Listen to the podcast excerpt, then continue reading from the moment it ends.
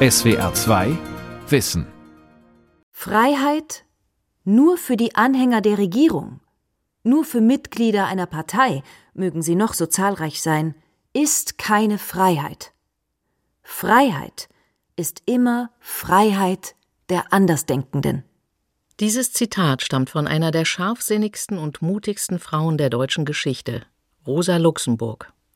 Am 15. Januar 1919 erschlug ein Freikorpssoldat sie mit seinem Gewehrkolben. Sie hatte versucht, einer sozialistischen Revolution in Deutschland zum Sieg zu verhelfen. Es war das grausame Ende einer Frau, die sich mit aller Kraft gegen den Krieg und für eine gerechte Gesellschaft eingesetzt hatte. Rosa Luxemburg und der humane Sozialismus. Eine Sendung von Michael Reitz. Die Herkunft dieser sozialistischen Politikerin, die berühmt war für ihre Kampfeslust und gefürchtet wegen ihrer scharfen Zunge, ist gut bürgerlich. Rosalia Luxemburg wird am 5. März 1871 im polnischen Samosch als letztes von fünf Kindern eines wohlhabenden jüdischen Holzhändlers geboren. Rosas Geburtsstadt liegt im russischen Teil Polens das Zarenreich ist eines der feudalsten und autoritärsten Systeme im damaligen Europa. Um der Enge der Provinz zu entkommen, zieht die Familie nach Warschau. Rosas Vater will, dass seine Tochter auf eine höhere Schule geht, erzählt die Berliner Schriftstellerin Unda Hörner.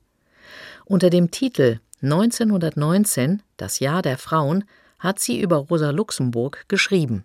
Rosa Luxemburg hat das genutzt und hat dann eben später das auch immer so verstanden, dass Bildung nicht etwas ist, was einer höheren Tochter gut steht, sondern wenn man Bildung hat, hat man auch eine bestimmte gesellschaftliche Verantwortung.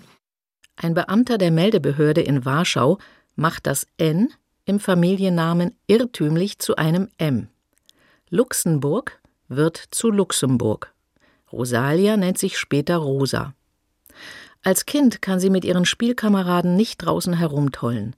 Sie ist von Geburt an behindert, wird nur 1,46 Meter groß und behält ihr Leben lang einen schweren Gehfehler. Doch ihren Kleinwuchs und die Behinderung macht Rosa durch enorme intellektuelle Leistungen wett. Das hat ihr aber auch letztendlich diesen Sinn fürs Autodidaktische eingebracht. Dadurch, dass sie als Kind schon eben so eingeschränkt war in ihrer Bewegungsfreiheit, hat sie sich total gestürzt auf Lektüre, auf das Erlernen von Sprachen. Also das hängt sicherlich ursächlich zusammen, diese körperliche Beeinträchtigung und die Geistesbildung. Auf dem Warschauer Mädchengymnasium ist Rosa Luxemburg bald die beste Schülerin. Sie lernt spielend leicht, vor allem Fremdsprachen, Deutsch, Französisch und Englisch. Aber auch politische Schriften interessieren sie schon als junges Mädchen.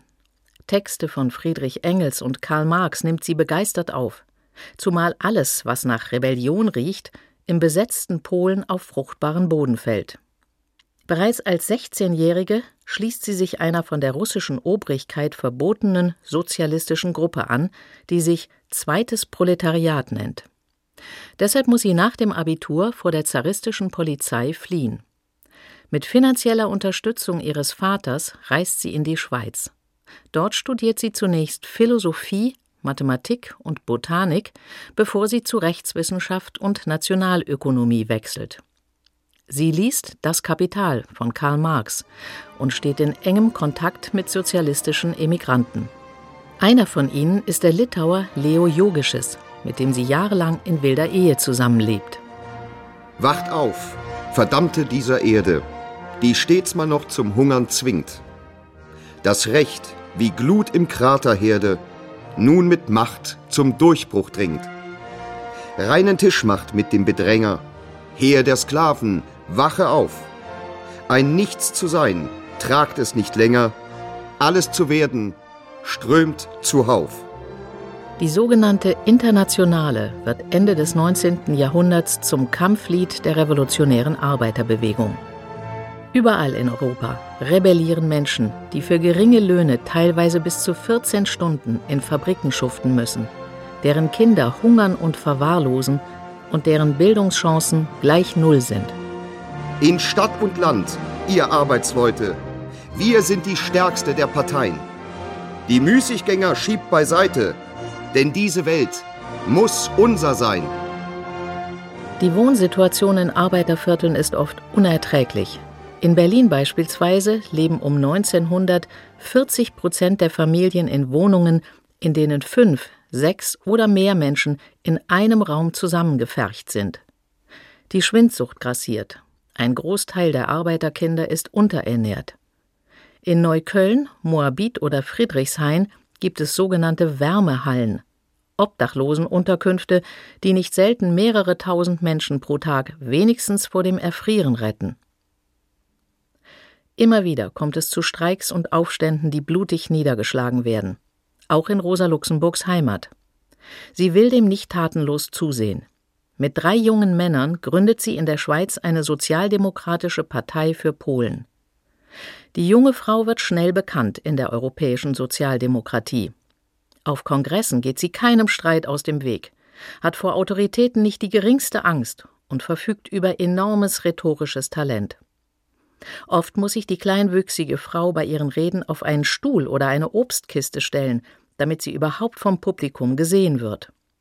Rosa Luxemburg will eine sozialistische Gesellschaft, die ohne Zwang auskommen soll. Der Historiker Jörn Schüttrumpf hat eine Biografie über Rosa Luxemburg geschrieben.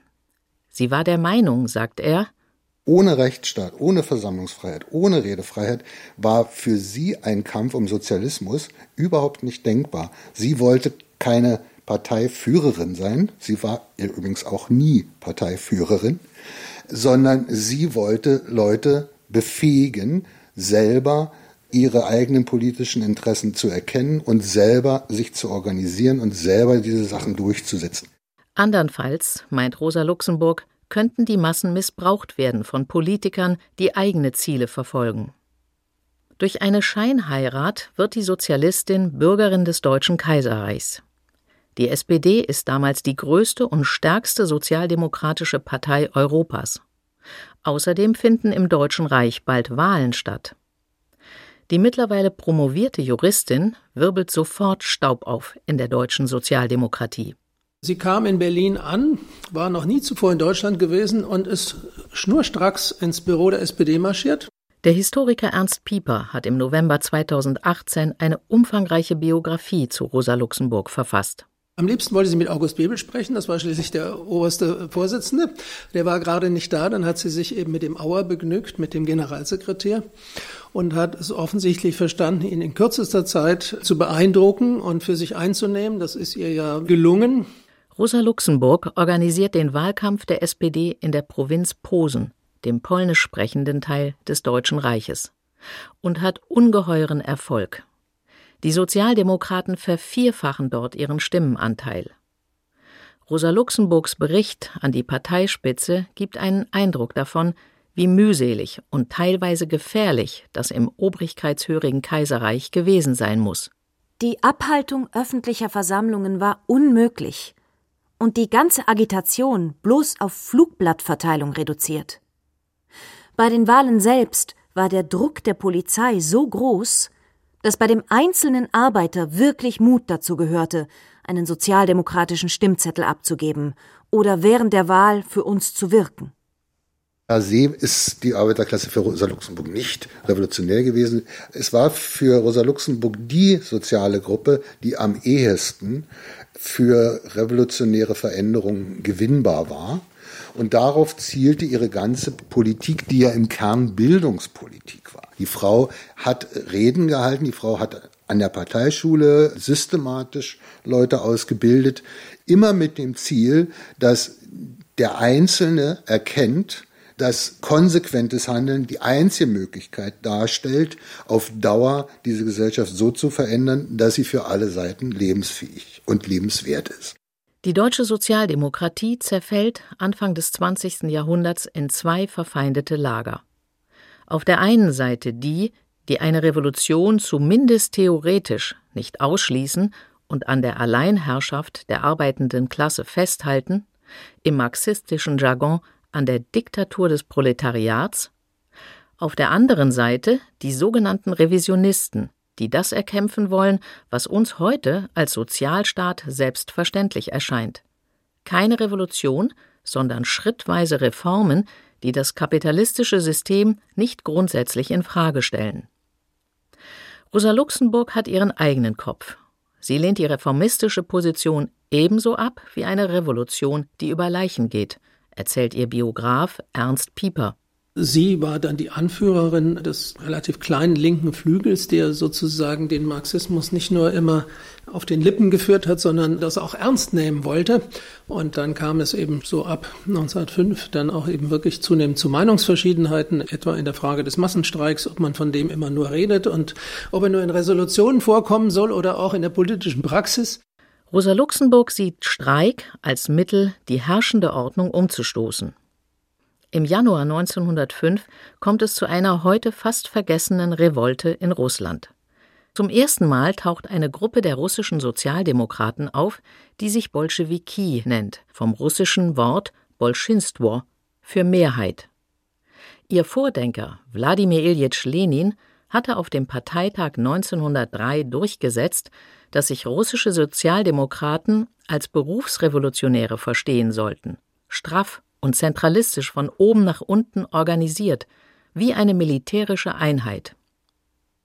Mit der ihr eigenen Respektlosigkeit macht sich Rosa Luxemburg lustig über Lenin, den sie Akrobat nennt, und über sein Programm. Der kühne Akrobat übersieht dabei, dass das einzige Subjekt, dem jetzt diese Rolle des Lenkers zugefallen, das Massen-Ich der Arbeiterklasse ist, das sich partout darauf versteift, eigene Fehler machen zu dürfen. Und schließlich sagen wir doch unter uns offen heraus. Fehltritte, die eine wirklich revolutionäre Arbeiterbewegung begeht, sind geschichtlich unermesslich fruchtbarer und wertvoller als die Unfehlbarkeit des allerbesten Zentralkomitees. Auch die eigene Partei nimmt Rosa Luxemburg ins Visier. In zahlreichen Reden kämpft sie gegen den Kuschelkurs der SPD mit den Mächtigen im Kaiserreich, der sich immer stärker durchsetzt. Jörn Schüttrumpf erzählt, Rosa Luxemburg war eine Praktikerin. Und Rosa Luxemburg war eine hervorragende Rednerin, sowohl im Polnischen als auch im Deutschen. Die Frau füllte Seele. Wenn die Luxemburg dort sprach, war dort kein Platz zu bekommen. Und sie arbeitete mit den Menschen. In Berlin organisiert sie Demonstrationen, als der Balkankrieg 1913 zu einem gesamteuropäischen Krieg zu werden droht. Auf einer Versammlung sagt sie Wenn uns zugemutet wird, die Mordwaffen gegen unsere französischen oder anderen ausländischen Brüder zu erheben, so erklären wir Nein, das tun wir nicht. Bereits 1904 war Rosa Luxemburg wegen Majestätsbeleidigung sechs Wochen in Haft gewesen. Nach ihrer Rede im Februar 1914 wird sie zu 14 Monaten Gefängnis verurteilt, die sie allerdings zunächst nicht antreten muss. Sie lässt sich auch jetzt nicht unterkriegen. Vor allem als die deutschen Sozialdemokraten ihre historisch gesehen größte Anpassungssünde begehen, ihre Zustimmung zu den sogenannten Kriegskrediten. Sie machen es dem deutschen Kaiser im August 1914 möglich, den Ersten Weltkrieg zu beginnen. Unmittelbar danach gründet Rosa Luxemburg mit einigen Genossen die parteiinterne Opposition Gruppe Internationale. In ihr sammeln sich die Kriegsgegner der SPD, unter anderem der einzige Abgeordnete der Partei, der gegen die Kriegskredite gestimmt hatte, Karl Liebknecht. Sie ging davon aus, dass es einen ganzen Komplex von Einflüssen aus bürgerlich-feudaler Seite gab.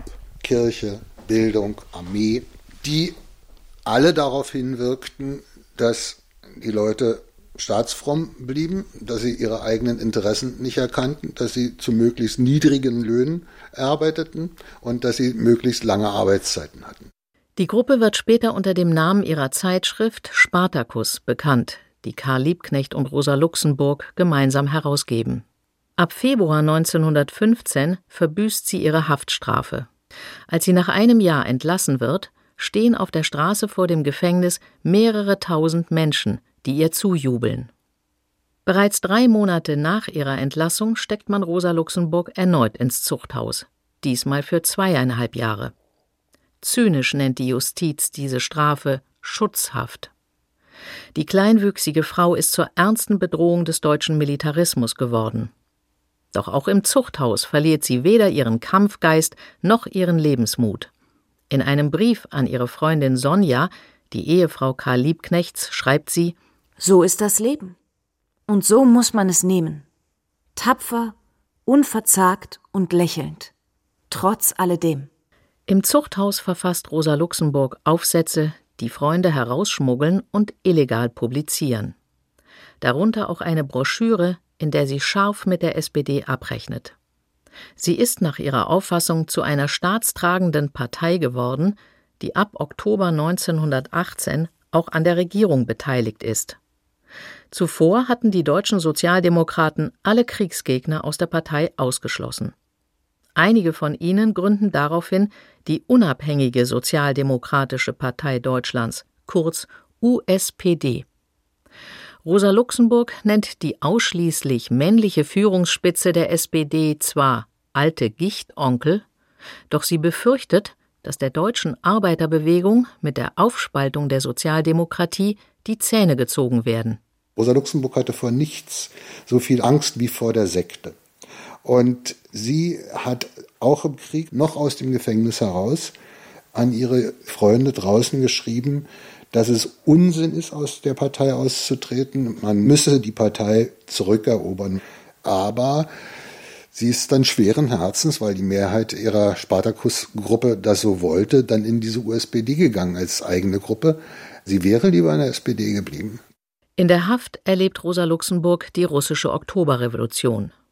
Die Bolschewiki putschen sich an die Macht. Jetzt sollen Arbeiter- und Soldatenräte Russland führen. Rosa Luxemburg feiert einerseits die Zerschlagung kapitalistischer Eigentums- und Machtverhältnisse, andererseits sieht sie auch die Gefahr einer Alleinherrschaft der Bolschewisten. Sie ist entsetzt über das, was sie in den in ihre Zelle eingeschmuggelten Zeitungen liest. Massenverhaftungen, Pressezensur und offener Terror gegen die Opposition gehören bald zum revolutionären Alltag. Unter diesem Eindruck verfasst Rosa Luxemburg eine Schrift, die heute zu den brillantesten Analysen der bolschewistischen Revolution und ihrer schweren Geburtsfehler zählt. Darin heißt es Ohne allgemeine Wahlen, ungehemmte Presse- und Versammlungsfreiheit, freien Meinungskampf erstirbt das Leben in jeder öffentlichen Institution, wird zum Scheinleben, in der die Bürokratie allein das tätige Element bleibt. Das öffentliche Leben schläft allmählich ein.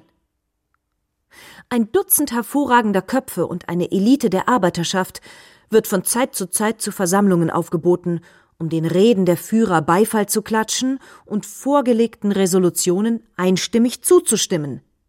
Rosa Luxemburg verabscheut die Gewalt und den brutalen Terror der Bolschewisten.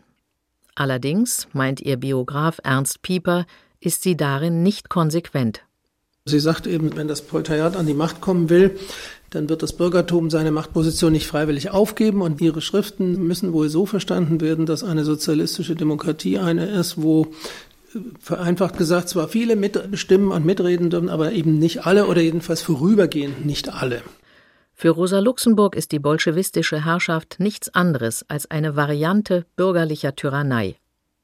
Ihre eigene Auffassung von einer Herrschaft der Arbeiter beschreibt sie so Sozialistische Demokratie beginnt mit dem Moment der Machteroberung durch die Sozialistische Partei. Sie ist nichts anderes als die Diktatur des Proletariats. Aber diese Diktatur besteht in der Art der Verwendung der Demokratie, nicht in ihrer Abschaffung. Fabrikbesitzer, Bankiers oder Militärs sind für Rosa Luxemburg Gegner einer so verstandenen Demokratie. Denn sie benutzen den Staat und die Gesellschaft, meint sie, allein für ihre Zwecke. Ab 1914 sind sie für einen Krieg verantwortlich, der an Barbarei und Grausamkeit alles bisher Dagewesene in den Schatten stellt. In Frankreich und Flandern vegetieren deutsche und französische Soldaten in Schützengräben, in denen Ratten Leichen anfressen und der Gestank von Verwesung und menschlichen Exkrementen unerträglich ist. Tagelang bleiben Truppen ohne Wasser und Nahrung. In mörderischen Artilleriebombardements werden oft an einem Tag tausende Soldaten in Stücke gerissen. Der Schriftsteller Karl Rosner schreibt 1916 in sein Fronttagebuch Es fehlt der ernste Glaube, aus dieser Hölle zu entkommen. Überall liegen Tote und Leichenteile. Kein einziger Verwundeter. Da ein Arm, dort ein Fuß, zum Teil halb verschüttet.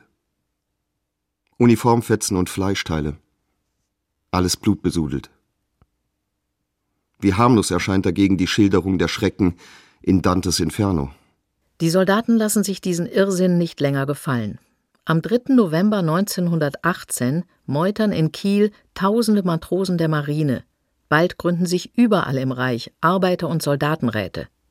In der Hauptstadt Berlin streiken die Arbeiter, gehen zu Hunderttausenden auf die Straße und fordern den Rücktritt von Kaiser Wilhelm II. Rote Fahnen bestimmen das Stadtbild.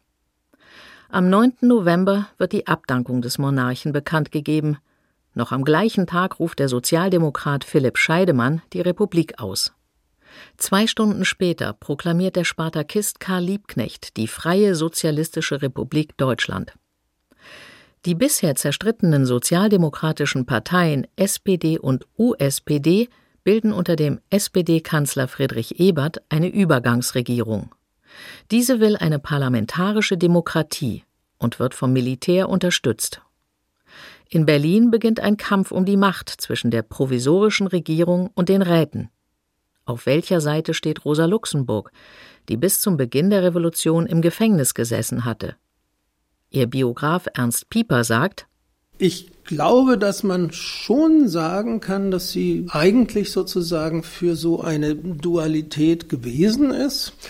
Aber sie hat gesagt, bevor äh, eben diese Sozialdemokraten, diese Regierungssozialisten, wie sie sie genannt hat, hier alles wieder abwürgen und sozusagen das Feuer der Revolution austreten, bevor es überhaupt richtig zu lodern angefangen hat, wollen wir erstmal die Räteherrschaft etablieren und dann kann man später immer noch darüber nachdenken, ob man ein allgemeines Parlament wählt und versuchen, das Parlament selbst sozusagen als Agitationsbühne zu benutzen.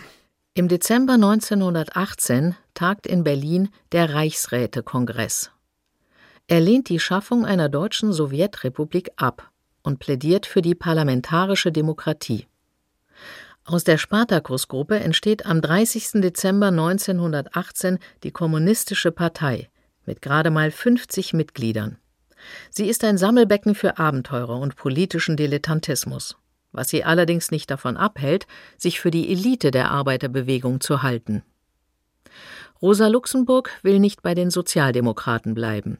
Schweren Herzens schließt sie sich der Kommunistischen Partei an und schreibt für deren Kampfblatt die rote Fahne. Hunger und Mangel an Heizmaterial treiben zu Jahresbeginn 1919 bei klirrender Kälte erneut Hunderttausende auf die Berliner Straßen. Da der von den unabhängigen Sozialdemokraten gestellte Polizeipräsident von Friedrich Ebert abgesetzt worden war, hatten sie zu den Protesten aufgerufen, ohne jedoch so etwas wie einen Aktionsplan zu haben. Was nun folgt, ist organisierter Massenmord.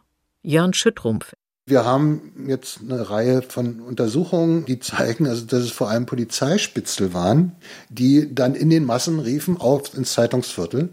Und dann besetzten die Leute das Zeitungsviertel, strategisch gesehen völlig unsinnig. Das Viertel ist längst umstellt vom Militär.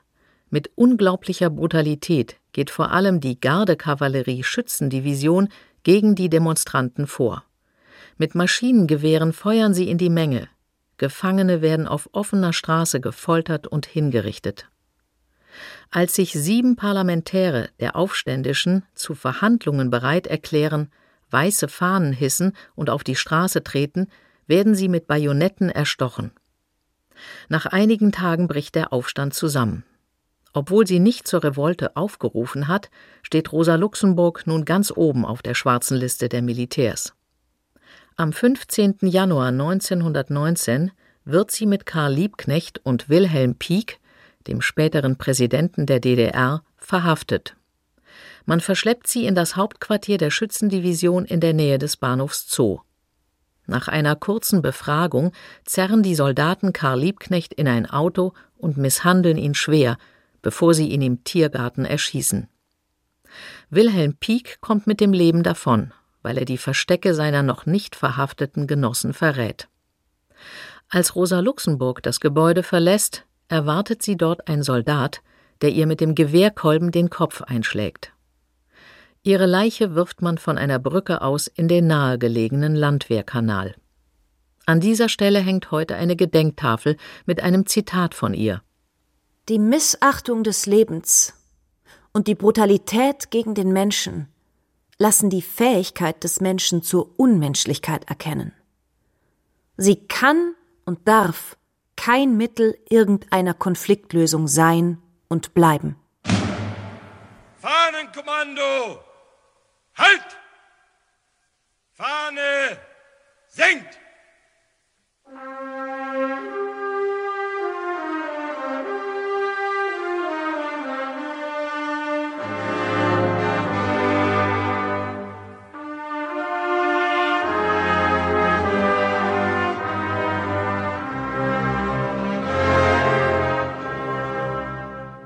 Das ist das traditionelle Totenlied der revolutionären Arbeiterbewegung.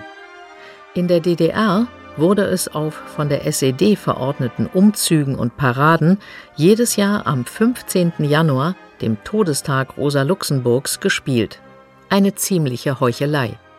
Denn nach der Theorie des offiziellen Marxismus-Leninismus war Rosa Luxemburg eine Dissidentin. Für sie war ein menschlicher Sozialismus nur durch die Spontanität der Massen zu erreichen und nicht durch elitäre Berufsrevolutionäre, die mit Parteitagsbeschlüssen festlegen, was das Volk zu tun hat. Rosa Luxemburg hätte auch niemals die Einschränkung der Presse- und Versammlungsfreiheit gutgeheißen, wie sie in der DDR üblich war. Sie wurde zur Märtyrerin der Arbeiterbewegung erklärt, die sich zwar redlich bemüht, aber angeblich große Fehler gemacht habe. Erst 1971 erschienen ihre Schriften in der DDR. Liest man die folgende Passage, dann versteht man, warum dies erst so spät geschah. Die proletarische Revolution bedarf für ihre Ziele keines Terrors. Sie hasst und verabscheut den Menschenmord. Sie bedarf dieser Kampfmittel nicht, weil sie nicht Individuen, sondern Institutionen bekämpft, weil sie nicht mit naiven Illusionen in die Arena tritt, deren Enttäuschung sie blutig zu rächen hätte. Sie ist kein verzweifelter Versuch einer Minderheit, die Welt mit Gewalt nach ihrem Ideal zu modeln, sondern die Aktion der großen Millionenmasse des Volkes. SWR 2 Wissen Manuskripte und weiterführende Informationen zu unserem Podcast und den einzelnen Folgen gibt es unter swr2wissen.de.